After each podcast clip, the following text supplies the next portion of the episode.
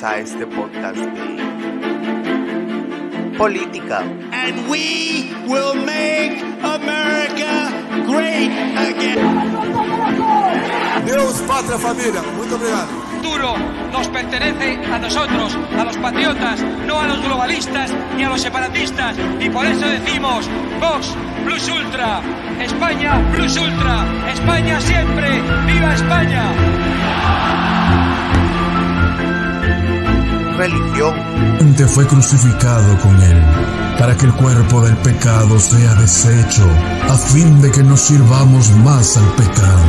Sin esta mortificación inicial y radical. Si usted está jugando con todas estas cosas y no entiende la importancia de la cruz, usted no entiende lo que Cristo hizo.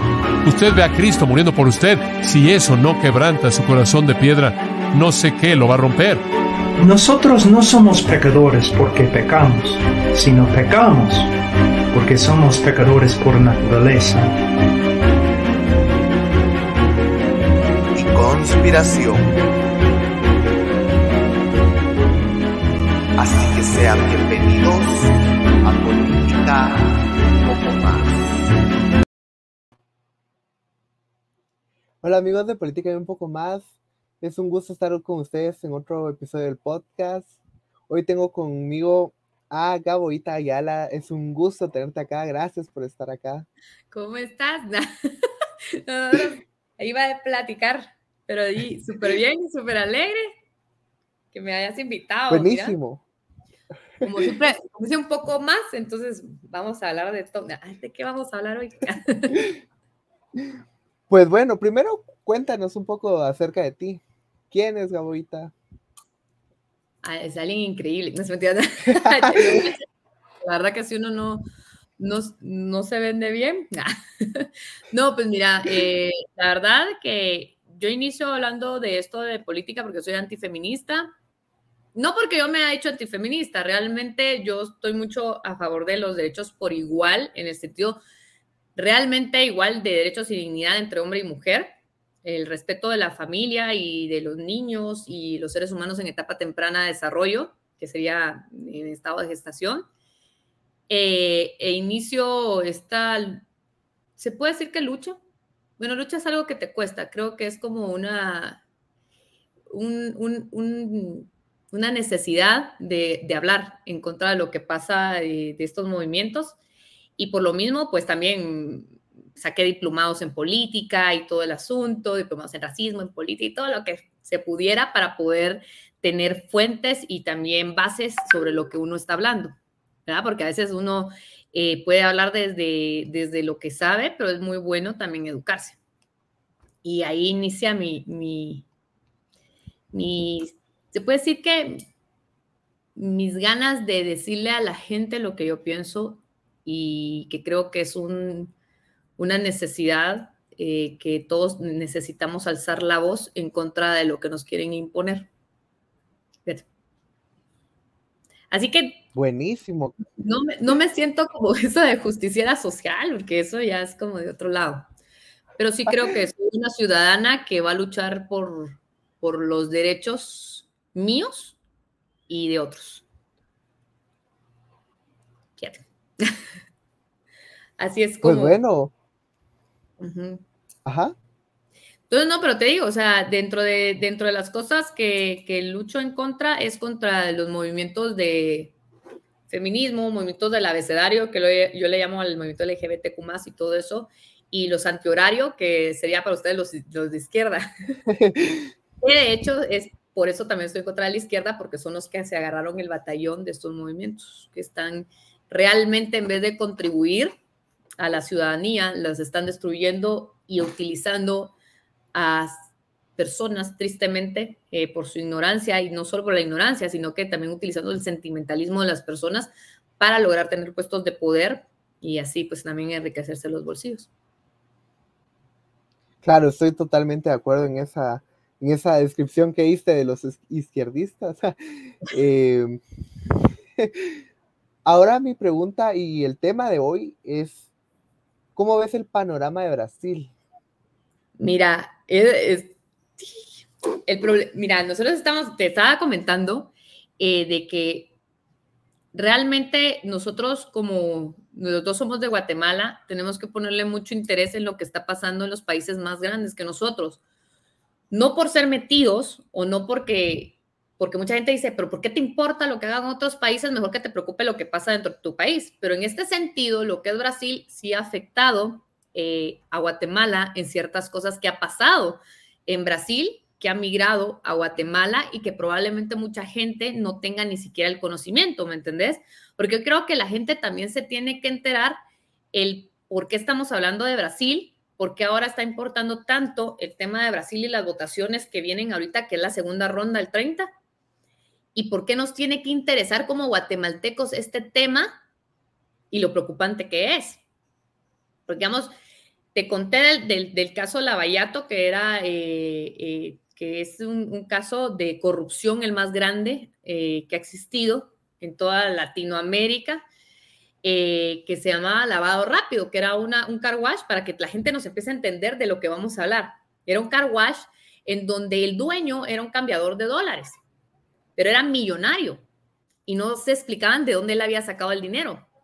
Y aquí se empieza a desglosar una línea de corrupción que termina eh, con Petrobras, Odebrecht, que también afectó a gente de Guatemala, en el cual está involucrado Tel Maldana, eh, Iván y Sandoval, que la gente de Guatemala ha de conocer de ellos, ¿verdad?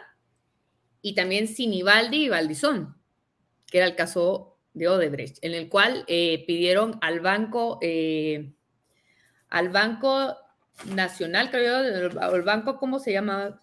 Banco de Desarrollo Nacional de Brasil, le pidieron un préstamo de 400 mil millones de dólares, ¿verdad? En el cual se les dio el 75% a estas personas que son de Guatemala para construir una carretera de Cocales a San Marcos que de cuatro carriles que se inició y nunca se terminó.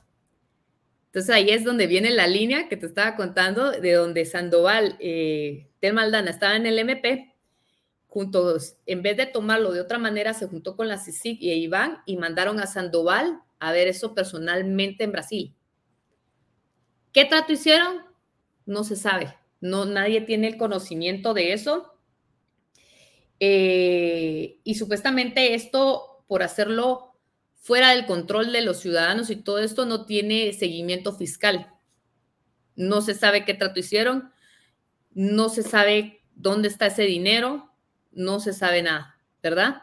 Por eso es muy importante en Guatemala fijarnos qué es lo que pasa en Brasil, porque el, que se está postulando ahorita para la presidencia de Brasil es Lula. O sea, no sé si la gente a veces tiene el conocimiento de eso o, o tú lo sabes junto con Bolsonaro, ¿verdad? Los, dos que se están lanzando ahorita para la presidencia, que es Ignacio, Ignacio Lula da Silva, que es uno del que era, estaba en la presidencia en ese tiempo cuando él eh, se mete a este caso de corrupción también. Y él terminó en la cárcel, ¿verdad? Entonces sale de la cárcel por cosas de corrupción, también porque gastó más de 350 mil millones de, ¿Cuánto? Ah, 350 millones era, ¿verdad? De euros en corromper eh, a personas dentro del gobierno eh, para, para este caso. Entonces Lula ahora se está postulando para presidente y la pelea la tiene con Bolsonaro. Entonces las votaciones son ahorita el 30 y pues bueno, estamos esperando a ver qué pasa el data pueblo, data pueblo, que no es lo mismo que el data hoja, ¿verdad? Porque el data hoja lo maneja a la izquierda ya en Brasil. El data pueblo es imposible que Lula gane. Imposible. O sea, estaríamos hablando que el favorito de la gente es Bolsonaro. Sí. De hecho, no es que que yo te lo diga porque yo le voy a Bolsonaro, ¿me entendés? O sea, hay imágenes, hay, hay, hay pruebas, hay gente, salen a las calles. Bolsonaro sale a las calles y son millones de personas, millones. Él dice un día y la gente sale a marchar con Bolsonaro en la boca. Y cuando Lula sale en la... Eso es algo muy chistoso. Cuando Lula sale a la calle, siempre hacen algo que le llamamos toma cerrada, que es, digamos, aquí lo ve acá, en mi círculo, porque él no puede llenar ni siquiera un estadio. ¿Qué fue lo que hicieron con Biden?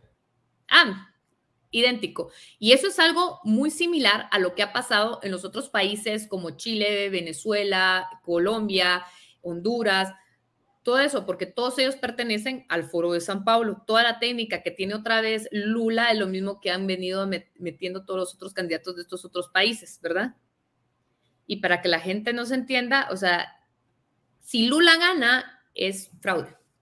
Definitivamente. En las líneas de votaciones tú solo mirabas fotos con las personas de, con la camiseta de, de, Bolsonaro. No o había... de la selección. Porque ese, eso fue algo que se mandó a decir de que las, los que fueran por Bolsonaro tenían que ir con la camiseta Brasil.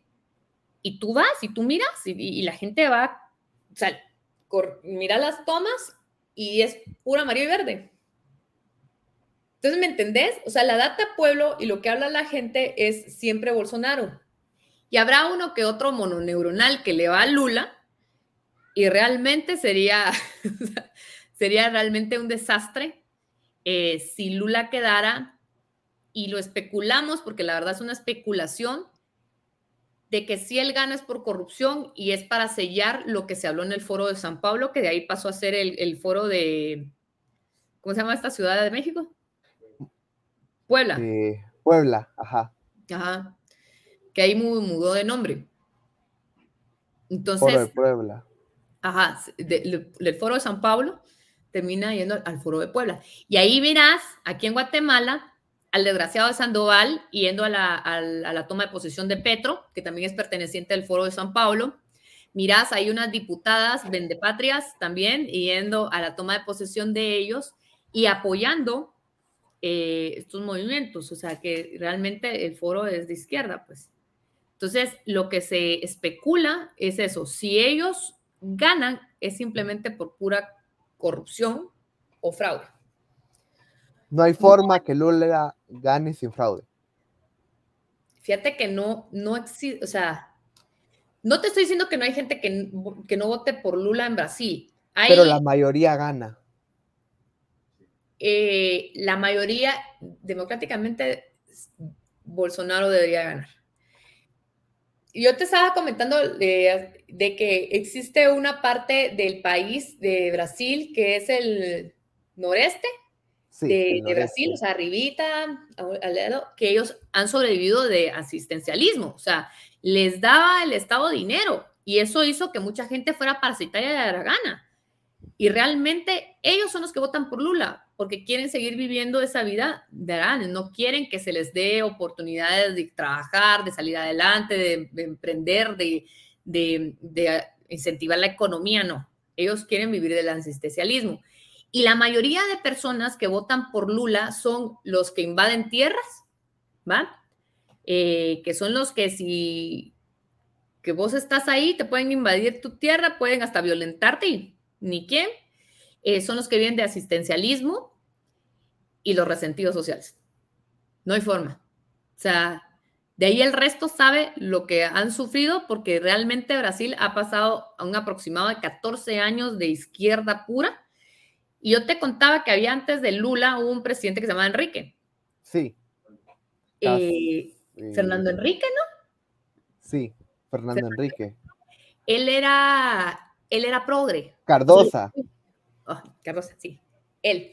él era progresista. Era lo que hoy llamaríamos un progresista. O sea, mal engañados de que dirían, ay, es un centro derecha.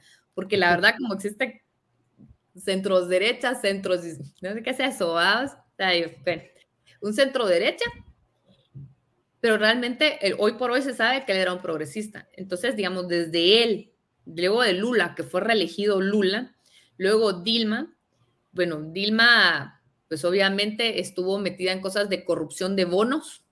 Imagínate, una joya. Y queda en el mandato en ese tiempo el vicepresidente que sí era de derecha, pero solo quedó como un tiempo, o sea, ni siquiera hubo cuando ya vieron las elecciones y bueno, queda Bolsonaro.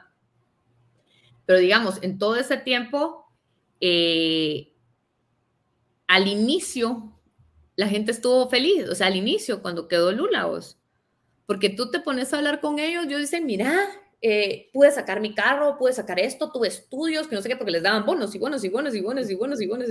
Y, tenía aquí, tenía ya despilfarrando, ¿verdad? Para atender a la gente. Que queda tu pirámide. la cosa está que al pasar el tiempo se dieron cuenta que quienes pagaban todo eso eran ellos mismos. ¿Entender? La cuenta llega, o sea, la cuenta tarde y llega. El problema acá es que la gente no se pone a pensar de que cuatro años a veces no es suficiente para levantar un país que estuvo 14 años en la izquierda. Se necesita más para poder levantar un país así. Y no seguir votando por la izquierda, que ya sabes a lo que te lleva. Muy cool los primeros años, pero solo la gente vaga, aragana o resentida puede votar por la izquierda, te digo. Entonces, en Brasil está este, este, este complot, y te digo, o sea, hay cosas, hay datos tan, tan, tan fuertes digamos, en el caso de corrupción de Lula, había una cosa que, digamos, por confesión, por devolver dinero y por dar pruebas del caso, eh, a la gente creo que se le redujo la pena. Y si el caso de Lula en verdad le hubiera sido inocente, no se regresa la cantidad de dinero que fueron un mil millones de dólares. Imagínate. O sea, ¿por qué ibas a regresar ese dinero si supuestamente no cometiste corrupción? Entonces, ¿por qué regresas dinero? ¿Me entendés? Y eso es algo que, que, nosotros debemos de entender en Guatemala, que sí nos debe de importar quién va a quedar en ese lado. Porque mira Sinibaldi, mira Valdizón, hicieron tratos con estas personas. Mira Sandoval, mira Telma, o sea, nos vendieron. Velázquez, Iván Velázquez. El Iván, Iván Velázquez de la CICIG nos, nos, vendieron también con ellos. O sea, y el mismo banco, el Banco de Desarrollo eh, Nacional de Brasil, es el mismo banco que, que financia dictaduras, el puerto de, de Mariel en Cuba y el como Transmetro de Caracas fueron financiados. Ajá, el metro de Caracas. Ajá. Y Lula fue el, el partícipe de eso. ¿Cuánto dinero? Y también acá. Entonces, acá hay gente que nos vende. O sea, ¿me entendés? Por más de que nosotros no tengamos que ver con esas votaciones, sí nos debería importar. Y sí deberíamos de también hablar sobre el tema, porque es dinero de los guatemaltecos, o sea, 400 mil millones, ¿dónde están? ¿Dónde están? O sea, no hubo una carretera, no hicieron una carretera. Ahí estaba el Lizón que viene y todo el mundo le aplaude. ¿Qué es eso? ¿Qué cabeza? ¿En qué país? ¿En qué, en qué mundo? O sea, no estamos lejos de ser como Brasil, ¿me entendés? En el sentido de que hay gente torpe que todavía le, eh, vota por, por corruptos. ¿Me entendés? Porque digamos, ¿qué gente desgraciada está viendo que culparon a este tipo, estuvo en la cárcel, lo sentenciaron a nueve años y seis meses. Y un solo, un solo juez lo saca porque supuestamente, para explicarle a la gente, lo saca porque dice que el caso lo tienen que iniciar otra vez de cero porque no es válido. Él, él inicia todo esto en Paraná, cuando encuentran eh, todo esto, toda esta corrupción. Y como él era de Brasilia, ¿no? Era, que decían que tenía que ser juzgado en Brasilia, ¿no? En Brasilia o sea, que no, no es válido porque lo juzgaron en Paraná. Entonces, no, tenía que ser en Brasilia. Un solo juez, de nueve que lo habían culpado, un solo juez lo saca. Entonces, ¿por qué uno puede sacar a él? No, cuando hay pruebas y hay todo. O sea, tú como ciudadano, si votas por ese tipo de gente, sos igual que ese tipo de gente. ¿Y me entendés? O sea, igual en Guatemala. En Guatemala a veces terminamos apoyando a delincuentes, ¿verdad? Que tienen todas las pruebas de que son delincuentes. Y, la sí. y la siguen apoyando. Y la siguen apoyando. Iván Velázquez, ese no le, no le importaba, él estaba viendo cómo sacaba dinero. Tel Maldana igual, Sandoval, ¿por qué viajó a Brasil a hablar con ellos? ¿Por qué de esa manera? Porque a puerta cerrada deja puerta cerrada, ningún guatemalteco se enteró. ¿Dónde está ese dinero? ¿Qué pasó con ese dinero? ¿Por qué salieron huyendo si no tienen nada que temer? Tú te puedes ir del país porque estás en tu libertad, vamos. Pero cuando tenés este tipo de casos que te majan la colita, es de cuestionarse mucho. Y ahí ves un montón de Guatemala también apoyando a este tipo de gente que nos pudieron haber vendido. Entonces es, es muy importante que nos interese lo que está pasando en otros países. Y no estoy diciendo que puedan venir ellos a, a, mandarnos, pues, o sea, ¿me entendés? Pero si el foro de San Pablo se cumple a como ellos lo pensaron y Lula queda, probablemente Guatemala segunda. ¿Me entendés? Porque Guatemala es un país millonario, millonario en riqueza, o sea, en, en lo que es Guatemala, su, su materia prima, todo lo que se puede sacar de Guatemala. Somos un puente también. Entonces, si esto pasa, eh, no sé, me da, me da esta cosa, o sea, solo pensarlo.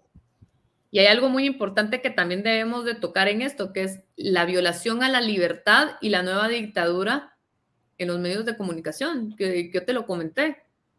Sí. Que ahorita eh, la izquierda, eh, que está tan desesperado porque no quiere que Bolsonaro gane, hicieron una petición a, ¿cómo se llama? El, el pelón. ¿Cómo se llama? El pelón. Alexandre. ¿Cómo? De Morales. Él está en la corte, hicieron una petición a él que él está del lado de Lula, imagínate de que se, se bloquearan y se eliminaran todas las cuentas de derecha que habían en Brasil. Y se sacaran a las personas que eran de derecha, que están en Brasil, de las redes sociales. 52 perfiles. 52 perfiles van ahorita en la lista negra, que quieren ellos que saquen. ¿Por qué? Por la una cacería de brujas. Es que ellos son, mira, lo que estábamos... ellos no quieren que se les monetice, quieren que se les saquen del aire, quieren que ya no, ya no estén presentes. A una mujer, como dice la, derecha, la izquierda, em, que la derecha es misógina y machista, pues qué más misógino y machista que sacar a una, una mujer cubana que vivió lo que es la dictadura cubana, que ha salido adelante por ella sola, que se abrió campo en Brasil y es de derecha y habla de su realidad en Cuba, la sacaron ahorita del aire. Ah, pero la izquierda no es misógina ni machista. Eso xenofóbica. Nah, eso está pasando en Brasil. O sea, data pueblo no gana Lula. Data corrupción gana. Data fraude. Data fraude, data, data corrupción. No, no hay forma, mira, no hay forma. Y te digo, o sea, si gana, Probablemente vuelvan a implementar lo que implementaron al inicio de dar dinerito, dinerito, dinerito. Y no quiero pecar de hablar por más, pero es muy difícil que esta vez lo logren sacar. Sí, ya sería más difícil. ¿Me entendés? Siento que sería más complicado sacarlos del poder porque el foro de San Pablo eso era, o sea, era de que llegaran personas de izquierda al poder como Boric, como Petro, como la Cristina, ¿entendés? Y la gente al inicio va a ver muy bonito esos bonos, ese dinero que les llega, pero en unos años ellos mismos van a tener que pagar. Y probablemente ni quieran pagarlo, va a tener que ser el que en verdad quiera salir adelante y trabajar, que va a tener que sacrificarse, ¿entendés? Por esta gente parasitaria. Y eso es lo que ha pasado en muchos países, porque eso sí no hay que negarlo. O sea, existen muchos parásitos. ¿Me entendés? Existe gente que simplemente no tiene las oportunidades para salir adelante y que se le tiene que incentivar, y gente parasitaria, que eso no lo podemos negar. Entonces, esa es la, visión que tenemos, digamos, por lo menos la que tengo yo. Yo, mi, mi sentimiento interno es que quiero que gane Bolsonaro y porque creo, mira, tengo una luz tenue de que yo tengo, no sé, esa sensación de que si es por el pueblo, él gana, pero me da miedo lo del foro. Sí, lo mismo que pasó en Estados Unidos. Pues Estados Unidos, de hecho, fue también fraude. O sea, no, no podemos negar lo, lo que es, ¿me entendés? O sea, ahorita. Aunque nos quieran censurar. No importa, vamos a seguir hablando, así sea con nuestro grupo de amigos, con la gente que nos conozca, vamos a seguir diciéndolo. Porque no nos van a poder callar en ningún sentido. ¿Me entendés? Porque eso lo han hecho durante años. años y años y años. O sea, no, o sea, el querer voltear las cosas no les va a funcionar, porque estamos cansados, ¿me entendés? Pero te digo, o sea, en las votaciones ahorita que fueron la primera vuelta, se paró unos minutos eh, la, la, urna electrónica y cuando regresa resulta que Lula tenía dos millones. Lo mismo que en Georgia. Lo mismo que en Colombia. En Colombia revivieron muertos, o sea, ¿me entendés? O sea, ¿cómo tú, por qué se negaban al escudriñar la, urna electrónica a hacerlo también físico? O sea, tú votabas, igual te daban tu cosita que era físico. ¿Por qué, ¿Por qué no quisieron eso? Hay cosas muy extrañas, ¿me entendés? Hay cosas muy raras que la verdad, el, el panorama que se pinta en este sentido es ese. O sea, data pueblo gana Bolsonaro, data fraude de Lula. Quisieron agarrar los índices de cuando miden cuánta gente vota por cada quien, digamos, la data que, que lanzan a las personas antes de las votaciones. Hicieron las datas y siempre ganaba Lula, por más, por más, por más, por más, que no era cuadrado a lo que, a lo que ahorita fue. O sea, ahorita la gente se dio cuenta que les estaban mintiendo. Pero era ese, ese, eso, ese desorden que hace siempre la izquierda, de decir, miente, miente siempre hasta que se vuelva de verdad. Cabal. La vieja confiable era la que estaban aplicando y la gente decía, no puede ser. Pero si todos nosotros somos, somos de Bolsonaro, la gente que conocemos, la gente en las calles, la, la, la. Imagínate. Y ahorita, gente de Venezuela, gente de, de Cuba, Venezuela, eh, colombianos y argentinos están saliendo a la calle a defender a Bolsonaro. Están hablándole a la gente que por favor no voten por Lula, que ellos ya pasaron por eso, que por eso salieron huyendo de sus países y lo siguen diciendo y, salen, mira, y te, te llena de, de, ay, no sé, te dan como ganas de llorar vos, porque es como, ¿te imaginas la desesperación de estas personas de que, de que no el quieren... Lugar a donde fueron se va a perder también. Es que vos no puede ser posible que quieran experimentar hambre, ¿me entendés? Eso es lo más tonto del mundo. Si tú estás viendo que esa forma de política no funciona a nivel mundo, ¿por qué la siguen copiando? ¿Por qué la gente se sigue callando? La gente debe de hablar, debe de luchar por sus países. ¿Me entendés? Y, se vuelve de, izquierda a Brasil, ¿hacia dónde va esa gente? Nosotros hemos sido gobernados un montón por la izquierda, sabemos lo que es pasar hambre. ¿Me entendés? Y lo decimos, no voten por esa ah, porque no funciona. Lo hemos experimentado. Muchos de aquí de izquierda dicen que nunca ha existido la izquierda. Ay, no, pues digo, pues están dormidos. ¿O por qué? Porque les pasan el cheque, es que no sienten, o cómo es el, asunto. ¿Me entendés? Es, bien complicado, es bien triste y es más triste de que la gente tenga celulares, tenga internet y no busque la información que está ahí. Ahí está. Pueden buscar eh, Odebrecht, así, Odebrecht. Y van a ver que Guatemala nos afecta a esta clase de corruptos. A Guatemala también nos vieron la cara. Y probablemente hasta nuestros bisnietos tengan que pagar esas deudas. ¿Entendés? La gente más joven, tal vez ahorita los que se creen justicieros sociales y toda la tontería que, que creo que la hacen dentro de su ignorancia, creo que no se toman el tiempo de investigar bien quién era Sandoval, quién era Telma, quién era Iván, que es este caso, porque estamos en contra de la izquierda. ¿Verdad? Creo que es necesario que, que, no solo jueguen a ser los justicieros ambientales, eh, pro progres y toda esa cosa, sino que también que por lo menos tomen unos minutos de su vida y empiecen a entender que todo esto que propone el Foro de San Pablo, que propone la izquierda, que está apoyada hasta por la ONU, o sea, no es viable, en Guatemala no es viable y nosotros no vamos a aguantar más. Guatemala somos millonarios, millonarios gobernados por imbéciles. es, es cierto, ¿me entendés? O sea, no saben ni siquiera administrar el dinero del pueblo, o sea, solo saben robárselo porque para robar no hay que administrar, ¿me entendés? Entonces, sí es necesario que la gente se tome su tiempo y que, que entienda, o sea, yo te digo, o sea, nosotros, eh,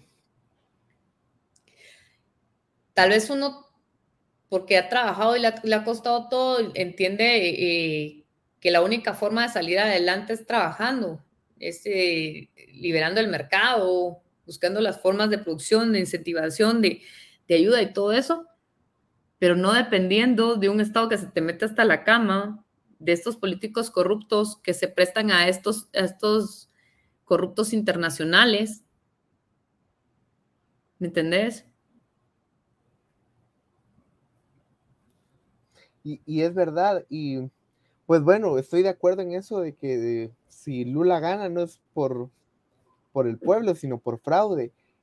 Y al menos quisiera poner un video sobre, de un periodista argentino donde cuenta que Bolsonaro no perdió ese domingo, sino Bolsonaro ganó. Eh, Lula ayer tenía que ganar por nocaut, cosa que yo te anticipé que no iba a pasar y no pasó. Y yo hace varios meses que te dije que Bolsonaro venía recuperando fuertemente la economía que eso iba a pesar muchísimo a la hora de votar. Llegamos al día de la votación y la economía pesa en una elección. Entonces Lula crece sobre la base de los errores de Bolsonaro y Bolsonaro se hace fuerte en los aciertos de su gestión. Y los aciertos de su gestión están en el bolsillo de la gente, en la calidad de vida, en el comercio, en la industria. Por eso, en Brasil, Bolsonaro tiene chance de ganar la segunda vuelta. Lula ahora se enfrenta al peor de los escenarios, es el favorito. Y no hay nada peor que ir a una pelea siendo el favorito, que ir a un mundial siendo el favorito, porque tenés que demostrar que sos el favorito. O sea, tenés que llegar y ganar por mucho. Bueno, hasta hace pocas horas atrás el mundo decía, Bolsonaro va a ser como Trump, si pierde va a ser un escándalo, van a tomar el Capitolio, no va a reconocer la derrota. Y ayer Bolsonaro ganó, aunque haya perdido. ¿Alguno tiene duda que ayer ganó Bolsonaro? El tipo supuestamente de ayer se iba a la casa. Ayer lo jubilaban a Bolsonaro. Ayer venía Lula, Lula ya estaba hoy listo armando, anunciando el gabinete. Ayer ganó Bolsonaro. Terminó dando una conferencia de prensa tranquilito en Brasilia, el solo, con un autito atrás, un Volkswagen de fondo, muy tranquilo. Lula queriendo mostrar alegría de triunfo, difícil mostrar alegría de triunfo cuando el que te viene atrás le sacás cinco puntos, pero te remontó 14. Porque si remontó 14 en la primera vuelta, ¿por qué no va a conseguir 5 o 6 puntos para ganarte en la segunda? ¿No? O sea, si veníamos 14 abajo y en la primera vuelta recuperás 14, ¿cómo puede ser que no pueda conseguir de acá a un mes lo que necesita para ganarte? Brasil hoy también tiene el efecto Bolsonaro ganador, porque a todos los pueblos le afecta el triunfalismo. Y un tipo que estaba supuestamente derrotado termina voto a voto, también hay brasileños que dicen, uy, che, no era como decían. Viste, si lo votamos a Bolsonaro no vuelve Lula. Bueno. Y pues bueno, si lo que vimos en este pequeño clip de dos minutos del periodista Santiago Cuneo es que lo que decían las encuestas no era verdad. Y es más, hoy las encuestas ponen al 50 al 50-50 Bolsonaro Lula. Yo te digo, tal vez si no hubiera habido un empate.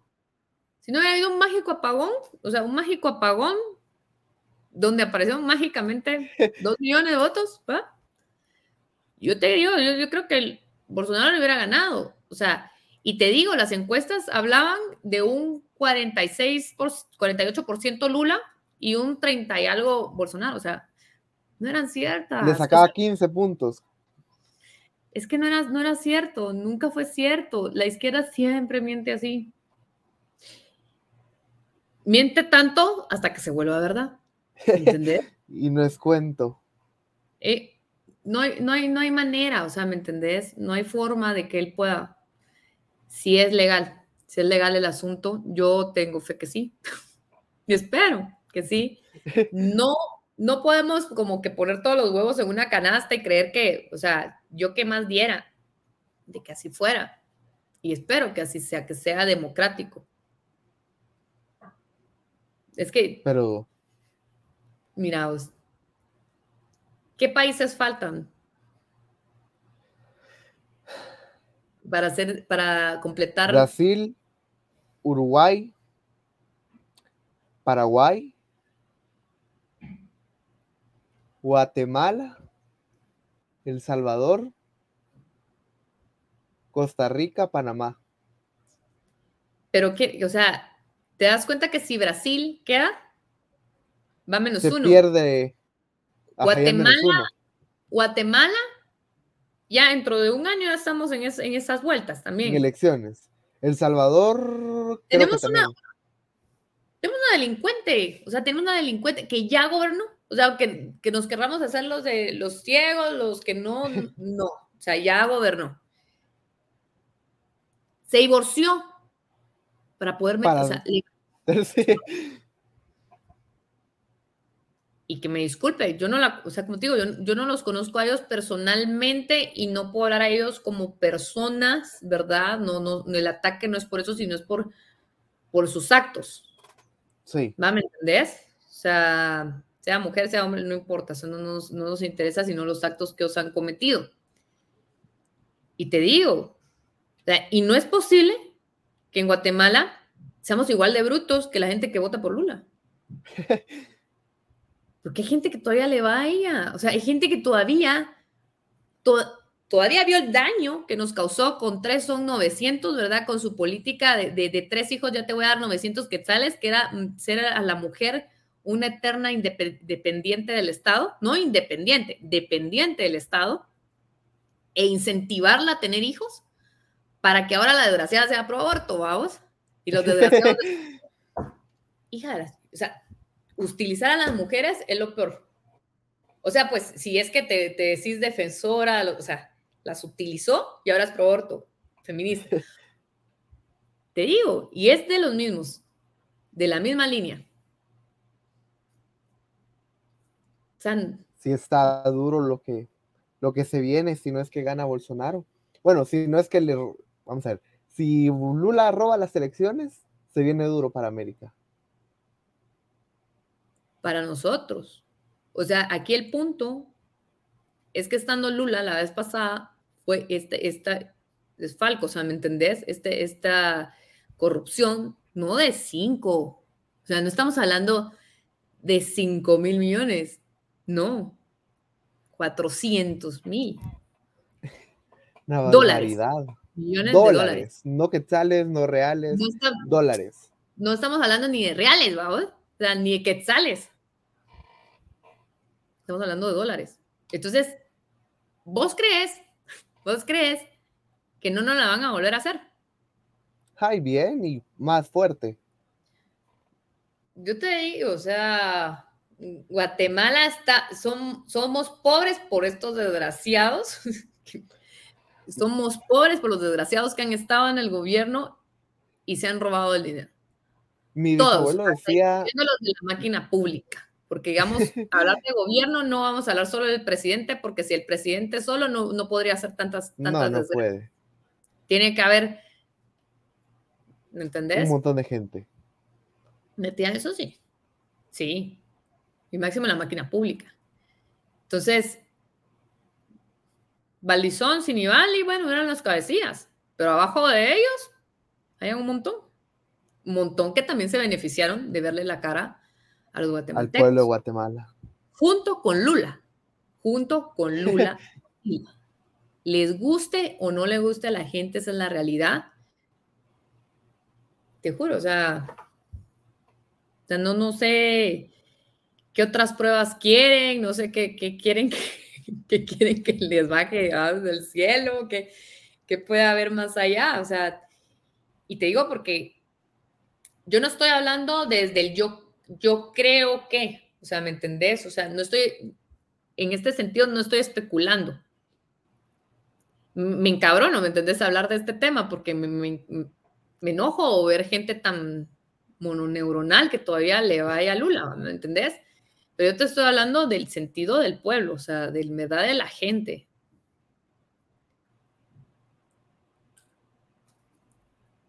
Claro, y es que, no sé, es cierto, hasta cierta perspectiva es duro esto.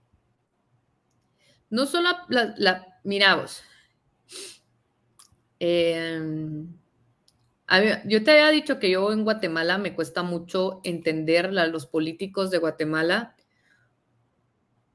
porque a veces lo siento muy chavistas. O sea, lo siento que se me venden como que son derecha y a la hora de la hora son por izquierda. Y no es que yo me lo esté inventando, es que están en sus acciones, ¿me entendés? ¿Me entendés? Su acción es completamente eh, de esa forma y no es que yo me lo, me lo invente, sino que pasa. Entonces a mí me cuesta un montón. Eh, espera, se ha trabado la pantalla, entonces vamos a esperar. Me cuesta un montón entender a, a, estos, a estos nuevos políticos que, pues que están tirándose ahorita para la presidencia, para todo eso, porque no entiendo quién es si nos está vendiendo un, partido falso o nos está vendiendo eh, derecha real, porque la verdad los izquierdosos pues se sabe quién es de izquierda, quiénes son los chairitos y qué es lo que busca un chairito. Un chairito lejos está de querer buscar el beneficio del pueblo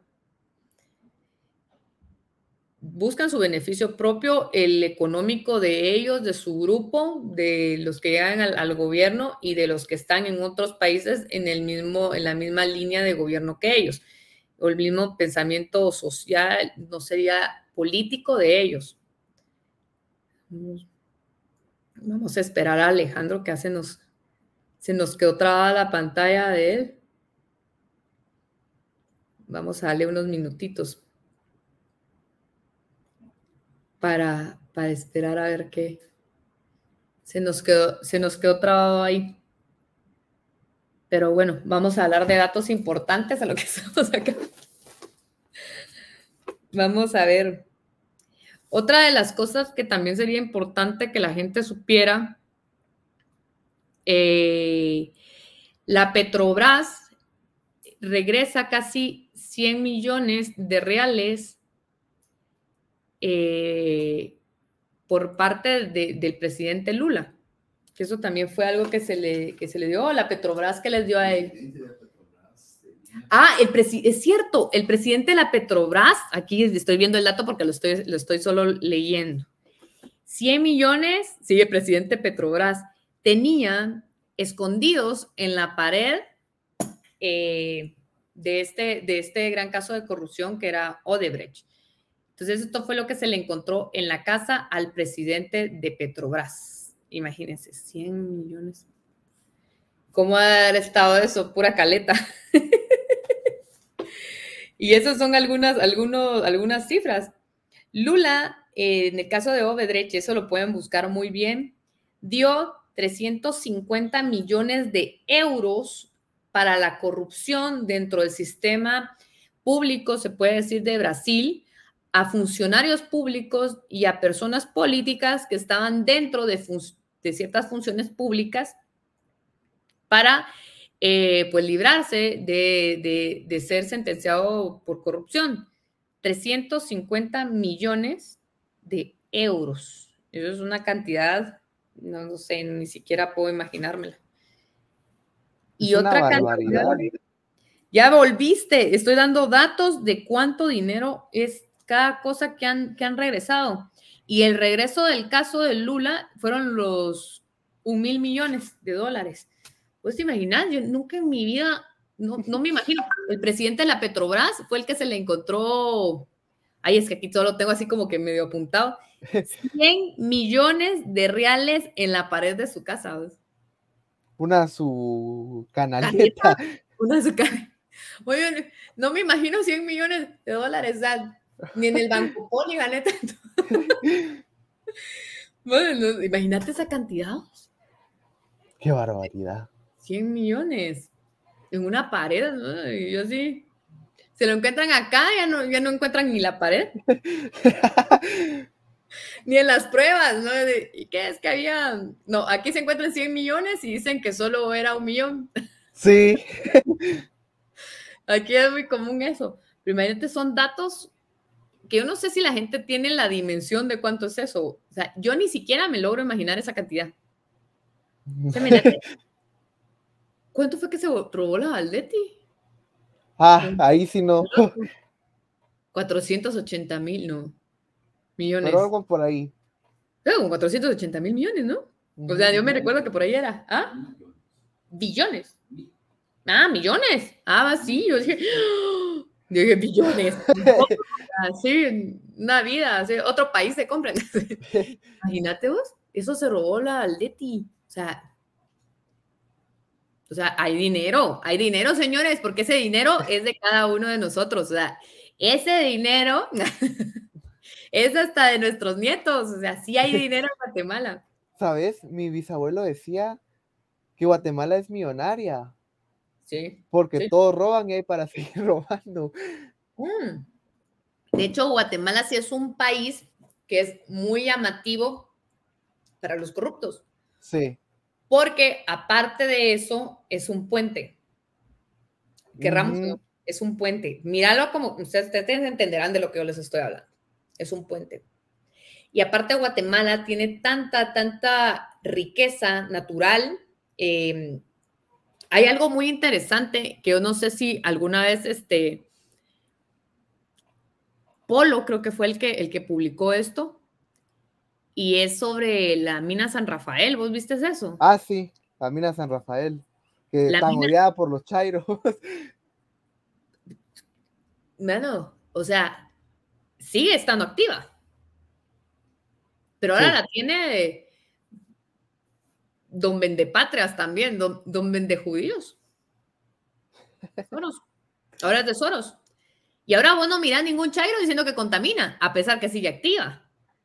No, porque ya es de Soros. Por eso, pero sigue, siguen sacando material de ahí. Entonces, vos decís, si no fuera Guatemala llamativo como es, si no fuera millonario como es, ¿por qué alguien de ese nivel se interesaría en comprar una minita pedorra? Cabal. ¿Me entendés? O sea, entendamos que Guatemala somos millonarios mal administrados. O sea, nosotros tenemos ciertas, ciertas sabandijas.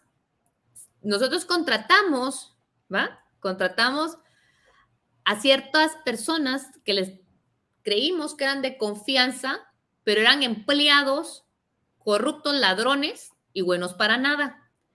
Entonces, nuestra empresa, que sería nuestra Guatemala, no la defalcaron, o sea, nos están robando nuestra empresa y la están sangrando. Entonces, tenemos que empezar a tener la madurez de, escoger, de educarnos políticamente y de pelear. O sea, nosotros no podemos, no podemos llegar a ser como Venezuela. Estamos a un pelo de rana calva de serlo, eso sí, pero tenemos un grado de libertad y esa libertad la tenemos que ampliar y luchar por ella para que sea más libertad.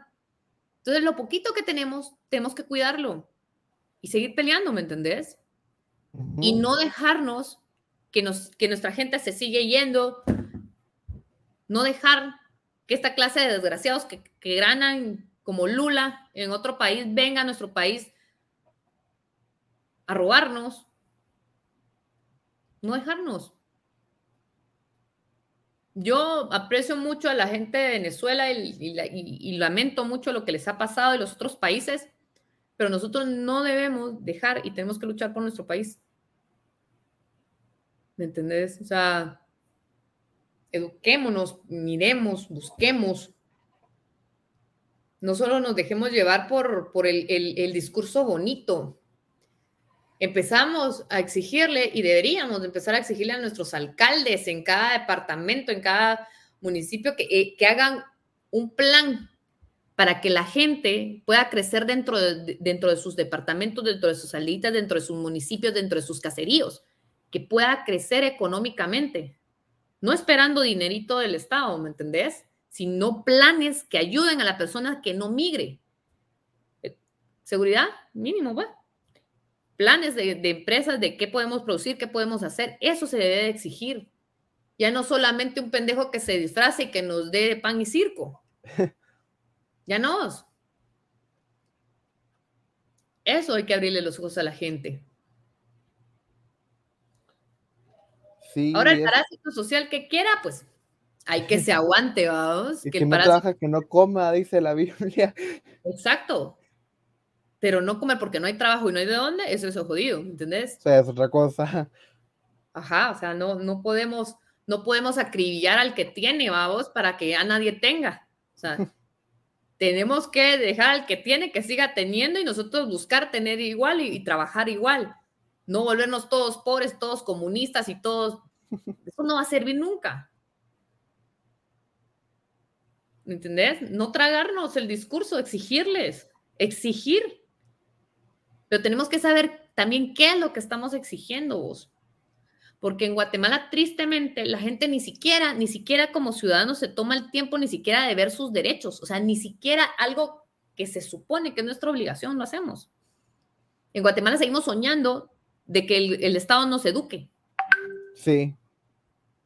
Cuando hay cosas tan básicas que nosotros mismos nos tenemos que educar. Tenemos que dejar de soñar en eso. Y ya, o sea, en verdad, ¿me entendés? Sí, la gente quiere estar siendo mantenida y atendida por el Estado. Lo que pasa es que esperas que él te eduque. Él te va a educar como, como él quiere. O sea, él no te va a educar eh, como vos mereces, o sea, ¿me entendés? Todo esto que vimos anteriormente de, la ideología de género, que en otro tiempo tocaríamos lo de la agenda y todo eso, eso es que alguien más te eduque. No tienes que esperar ya que un Estado te esté, te, esté, hacerlo por vos, buscarlo por vos, no estés esperando ya más, porque lo que van a hacer es militarizarte, dejar de educarte como tiene que ser para que sigas un poco ignorante y sigas creyendo que ellos son lo máximo, ¿verdad? como hasta el sol de hoy tenemos en Guatemala. Porque Guatemala, yo lo he dicho, siempre ha sido de izquierda. Sí. O sea, mercantilistas desgraciados que te venden y se unen con estos izquierdosos, porque eso sí tenemos mercantilistas, izquierda. No ha habido alguien de derecha que en verdad saque a Guatemala adelante y que en verdad todo su, su esquema político ayude a Guatemala a salir adelante. Puro mercantilista y puro izquierdoso. Entonces espero que en estas nuevas votaciones pues tengamos a alguien que en verdad tenga pantalones, que en verdad sepa cuál es su trabajo y su deber, no solo enriquecerse, que se oponga a cosas que no suman en Guatemala y que no nos van a ayudar, que es poco vial, y que en verdad piense, o que por primera vez alguien que piense en Guatemala y en sus ciudadanos. ¿Entendés? Y pues bueno, lo primero es es, vamos a esperar el 30 a ver qué. A ver qué sucede el 30. Esperamos que tengamos buenas noticias de Brasil. Miraos, yo con que gane Bolsonaro y gane Trump, ahí ya voy más tranquila, ¿me entendés? Sí. Ahí ya se siente. No me cae bien Trump, o sea, personalmente me parece una persona torrante y todo lo que sea, pero los resultados de él son increíbles. Sí. O sea, me, mm, te digo, o sea, Mm, me parece una persona demasiado así ah, pedante, pero los resultados y las acciones que él tuvo, ¿me entendés? Valen más que mil palabras. Y no es cuento. O sea, ¿me entendés? O sea, no, no, lo, no lo puedo juzgar de forma mala cuando estoy viendo lo que está haciendo Biden y Dios. Entonces sí, debemos de educarnos un poquito y a ver cómo nos va. A ver cómo nos da, pues. Pues bueno, ha sido un gusto tenerte por acá. Ya igual que me invites, mira, te voy a poner mi blusa. Ah, voy a poner mi blusa aquí. Para que miren. Pronombre neutro es cosa de. Se lo dije. Pronombre neutro es cosa de. Así que no sé si lo puedo decir o no, pero. Pronombre neutro es cosa de imbéciles. Ahí está. Voy a andar con mi, con mi blusa hasta que me dejen de andar atacando con eso de la ideología de género. Espero tenerte en otro próximo podcast para hablar de la ideología de género.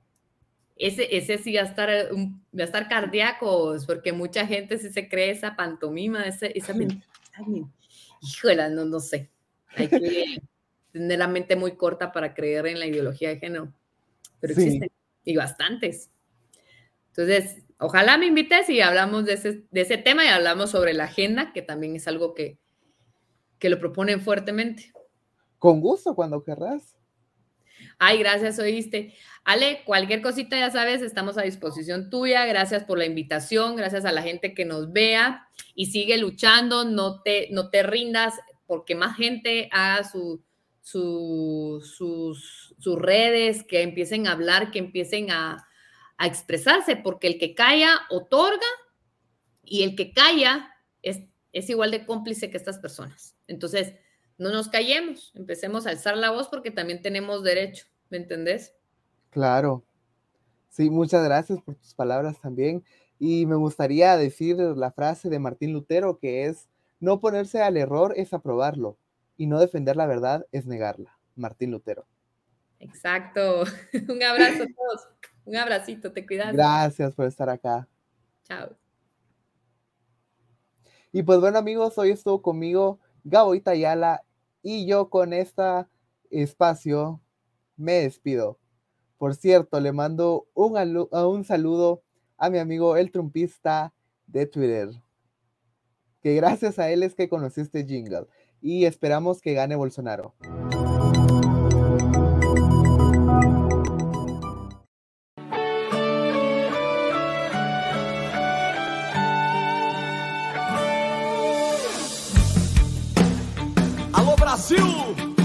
Capitão do povo que vai vencer de novo. Ele é de Deus, você pode confiar. Defende a família e não vai te enganar. É o capitão do povo que vai vencer de novo.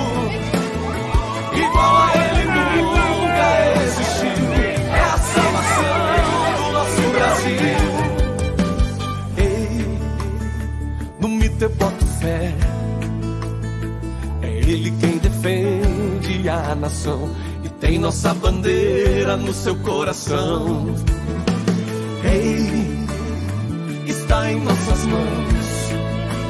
Temos a chance de novo de cuidar do nosso povo e gritar Brasil acima de tudo e Deus acima de todos é o capitão do povo que vai vencer de novo.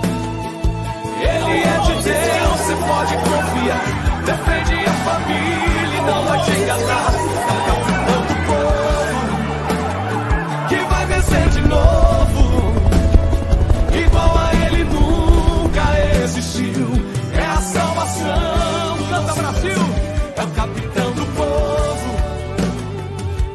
vencer de novo. Ele é de Deus, você pode confiar. Defende a família e não vai te enganar. É o capitão do povo.